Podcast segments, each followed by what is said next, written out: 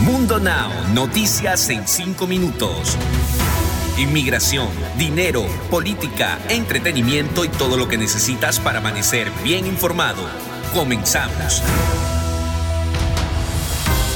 ¿Qué tal amigos? Bienvenidos a este nuevo episodio de Mundo Now con Daniela Tequeda, Camila Daza y Eli Dip Callazo. Comenzamos de inmediato con las noticias.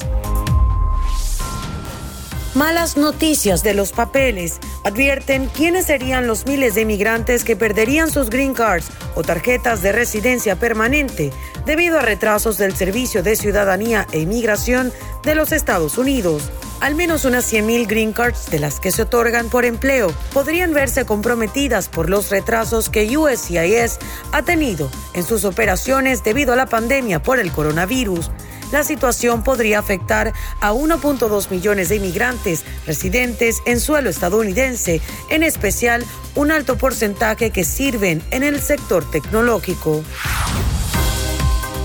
La tormenta tropical Kevin se encuentra en estos momentos tomando una fuerza impresionante en el Océano Pacífico. De acuerdo con los expertos, se espera que en los próximos días pase de tormenta tropical a huracán pero no representa una amenaza para las costas cercanas, por lo que se esperan fuertes lluvias en las regiones aledañas.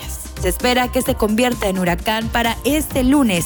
Mientras tanto, van a seguir las fuertes lluvias en el país mexicano, puesto que la tormenta tropical Kevin en las últimas horas ha tomado una increíble fuerza, aunque claro, por ahora está lejos de toda costa, según han mencionado los meteorólogos quienes se mantienen al pendiente de los cambios que puedan existir. Y una mujer asesinó a su ex marido y lo enterró en el patio de su casa de donde emanó un fuerte hedor que despertó las sospechas de un vecino. El hecho ocurrió en Minnesota. La persona fue identificada como Karina Seeger, de 40 años, y fue arrestada y acusada de matar a su ex marido, según reportaron las autoridades.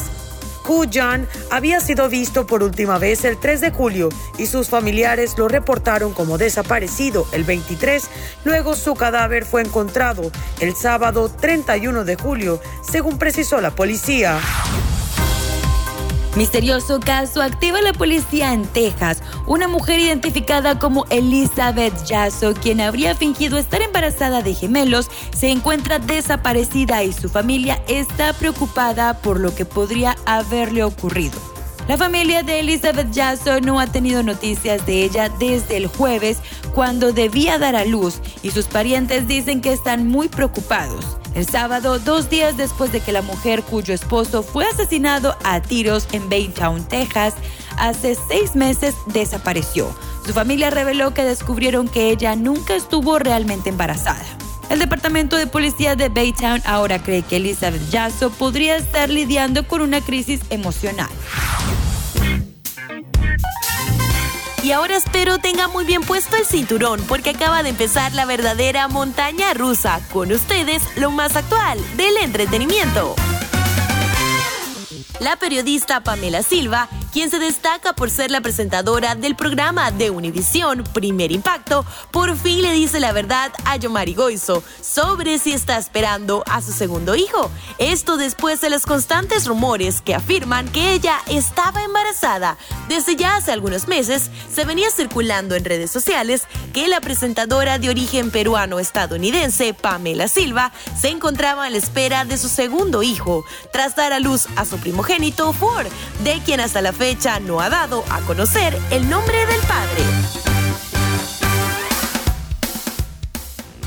Y cambiando de tema, trascendió a los medios de comunicación una nueva noticia en torno al caso del actor Juan Pablo Medina. Hace un par de días se dio a conocer que sufrió una trombosis mientras permanecía en las grabaciones de una nueva serie. Las consecuencias fueron terribles, ya que según dieron a conocer que el actor sufrió la amputación de una de sus piernas. El también actor sufrió daños en los intestinos aunque este diagnóstico no fue confirmado por la familia o gerencia del actor. El programa de espectáculos mexicano llamado Ventaneando fue el que mencionó la difícil noticia. Deportes. Este domingo, la ceremonia de clausura en el Estadio Olímpico de la capital japonesa cumplieron 17 días de pura emoción en una ceremonia de clausura que pone el broche de oro a una de las Olimpiadas pospuestas que fueron calificadas como las más extrañas en la historia. Estados Unidos una vez más lideró el mundo con 113 medallas, de las cuales 39 oros, seguidos de China y Japón. Nuevamente nos despedimos con una frase de Mundo Inspira. Cuando pierdas, no pierdas la lección. Recuerda que puedes ampliar estas y más noticias al ingresar a www.mundohispánico.com. Mundo Hispánico solamente está a un clic de la información. Nos escuchamos en la próxima.